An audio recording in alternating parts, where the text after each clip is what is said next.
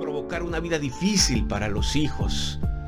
Cuando un familiar o un hijo lo separa la cárcel de la familia porque vivió una vida en delito, todos los muros son difíciles. Hay un muro simbólico, una separación, esos dos metros, que son los más terribles y son los que dividen al hombre de Dios.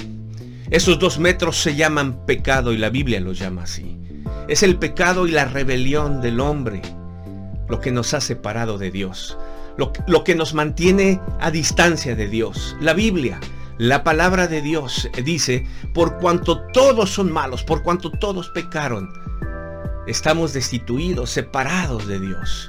Es esa distancia que nos lleva a la muerte, porque la misma Biblia dice, la paga del pecado es muerte. Es la separación entre el hombre y Dios y Dios y el hombre.